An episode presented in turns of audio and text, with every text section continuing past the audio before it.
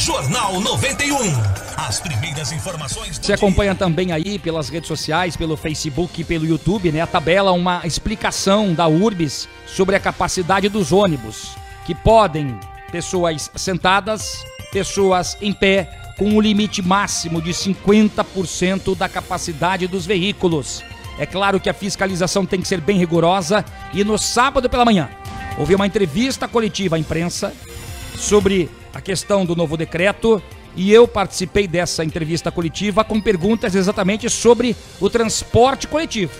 Beatriz Batistela Nadas, superintendente executiva da Secretaria Municipal da Saúde, falou sobre a questão do transporte coletivo. São 7h44. O decreto que a gente é, escalona diferentes horários de início das atividades essenciais para que a gente tenha uma diluição das pessoas que vão utilizar o transporte, que só devem ser aquelas que vão fazer funcionar os serviços essenciais ou aquelas que vão utilizar-se desses serviços essenciais. Agora, a gente precisa contar com a colaboração do cidadão e entender que não é porque tem um fiscal que ele não vai entrar no ônibus, mas ele não entra e não se coloque no risco. E se ele tem uh, limitações em razão do horário, porque ele precisa atender uma escala, até o profissional de saúde tem que chegar às 7 horas da manhã no seu turno de trabalho, aquela coisa toda, a gente tem que entender que esse momento o transporte coletivo tem que atender a este público. E aquelas outras pessoas que têm outros, outras atividades que agora a gente pede que não, não vão fazer. E os empresários, né, eu acho que aí os patrões, né, eles precisam combinar com a sua equipe de trabalhadores essa questão dos, dos horários de entrada, saída, para tentar diluir e fazer o uso do transporte coletivo de uma forma segura. Bom, a pergunta do Jornal 91 nesta coletiva: o que será feito de diferente desta vez em relação ao transporte coletivo, já que completamos um ano de pandemia e a gente infelizmente tem acompanhado ainda muitas reclamações? É, a próxima pergunta, então, é do Flávio, do Jornal 91. Pois não, muito bom dia, muito obrigado pela oportunidade. Eu quero voltar à questão do transporte coletivo. Eu acompanhei atentamente a resposta em relação ao outro colega jornalista, vocês estão comentando, né? Essa preocupação é grande de que os jovens estão se contaminando mais. É um povo economicamente ativo. São pessoas que utilizam mais também o transporte coletivo. Vocês falaram na questão da fiscalização, do bom senso e da possibilidade das empresas também ajudarem nesta questão. Isso também foi dito lá atrás, é, quando praticamente começou a pandemia, ou quando então os decretos foram acontecendo e o transporte coletivo foi se modificando para readequar a cada realidade. A minha pergunta é: o que de diferente vai ser feito para evitar essa continuidade de aglomeração nos terminais de ônibus, nos horários de pico e dentro dos coletivos também? Obrigado. O que a gente tem hoje disponível é colocar os ônibus em circulação em quantidade a gente sofre a questão da conurbação da cidade. A gente está entendendo que neste momento deverá haver uma redução pela restrição de algumas atividades. Você aponta um aspecto bem importante. Temos que fazer a fiscalização. Então, escalonando os horários.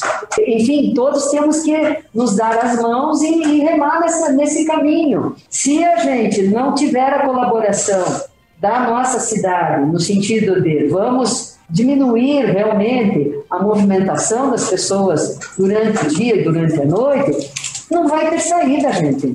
Aí o caminho, eu vou dizer para vocês, nós estaremos aqui talvez 3, 4, 5, 7 dias anunciando coisas horrorosas. Será muito crítico. E isso só vai mudar se a gente adotar a ideia de juntos pesarmos a balança na diminuição da demanda. Tá rápido, o vírus, o vírus se aclimatou entre nós aqui de um jeito diferente. Então, assim, é tudo muito rápido, muito dinâmico. Cada dia conta. Quanto mais a gente conseguir conter interromper a, a cadeia de transmissão, a gente vai ter menos demanda para assistência hospitalar. Aí, então é importante de fato a colaboração de todos. E aí, nós tivemos, é, neste final de semana, ainda durante a coletiva, o presidente da Federação das Santas Casas de Misericórdia e Hospitais Beneficentes do Paraná, Dr. Flaviano. O Dr. Flaviano fala em mudanças de perfil por causa da mutação do novo coronavírus. Eu quero que você preste bem atenção no que vai dizer o doutor Flaviano agora no Jornal 91. Coisa que mudou muito no perfil do, início da doença, um ano atrás, é que ia para a UTI o idoso. A gente sabia que parte desses idosos iam a óbito. É, é, é até meio estranho a gente falar assim. E o leito liberava muito rápido. Hoje, vai o jovem. Jovem, estou falando até 60 anos, tá? E essa pessoa, ela tem uma capacidade de brigar mais com o vírus. Só que ela fica mais tempo na UTI. Então a gente gira menos o leito. E isso faz com que a gente vá ampliando a, a, a, estrutura até um determinado limite. Não só o paciente do Covid pode ficar sem vaga de UTI, mas o paciente do infarto, o paciente do AVC, o paciente que precisa fazer uma cirurgia de emergência porque caiu de moto. É complicada. É uma situação né, que é, atende ou atinge a todos. E quando a gente falou no início, puxa, a culpa é do prefeito, a culpa é do governador, a culpa é não sei de quem, a culpa é do vírus, gente. Vamos parar de culpar, seja um, seja outro. No transporte coletivo você acompanhou, ah, mas os ônibus vivem lotados, vivem cheios. Gente, tente sair de casa um pouco antes. Ah, mas não é fácil acordar às 5 da manhã. Eu tenho o meu filho para cuidar, tenho que fazer o café para o marido, enfim é um momento que todos precisam colaborar, senão a gente não vai sair desse círculo vicioso nunca. E você percebe, até pelo depoimento da, da, da, da Batistela, né? Da, o primeiro nome dela, Flávio. A, a, Beatriz Batistela. A Beatriz Batistela, que o pessoal está cansado. Né? Já as autoridades já não estão sabendo direito como proceder daqui para frente sem a ajuda da população. É um todo, nós temos que somar todos juntos para tentar combater esse vírus. Não interessa. Você não tem fiscalização ali? Vamos supor, não tem o fiscal lá no, no, no, no terminal, no transporte coletivo. Então o ônibus está cheio. Eu não vou entrar no ônibus, ou eu não vou sair de casa. Eu não, nesse ônibus eu não vou. Quer dizer, a, a gente vai ter que fazer a nossa parte. Porque senão não dá. Se deixar só na mão das autoridades, não vai rolar. E Nós aí, vamos ter que fazer a nossa parte. E aí, Neymar, como é que a gente vai fazer a nossa parte quando a gente continua falando de estabelecimentos com baladas e festas clandestinas? Isso aconteceu de novo é nesse final de semana, aconteceu na cidade industrial de Curitiba e aconteceu também em outros pontos no estado do Paraná. E aí os empresários, né, com o primeiro final de semana de lockdown, ficaram super preocupados. Rob Busato, que é vendedor da Telefer Materiais de Construção no bairro Abranches, disse que no primeiro dia de lockdown, no sábado pela manhã, muita gente insistiu para entrar na loja. O lockdown diz o seguinte: você pode abrir no caso de material de construção, porque é serviço essencial, mas você não pode receber o povo. Você pode apenas fazer a entrega. Vamos acompanhar o que disse o vendedor Rob Busato. Bom dia, Flávio. Bom dia a todos. Bom dia. Muito difícil. O pessoal não fica em casa. O pessoal fica na frente ali querendo bater, bater no portão ali.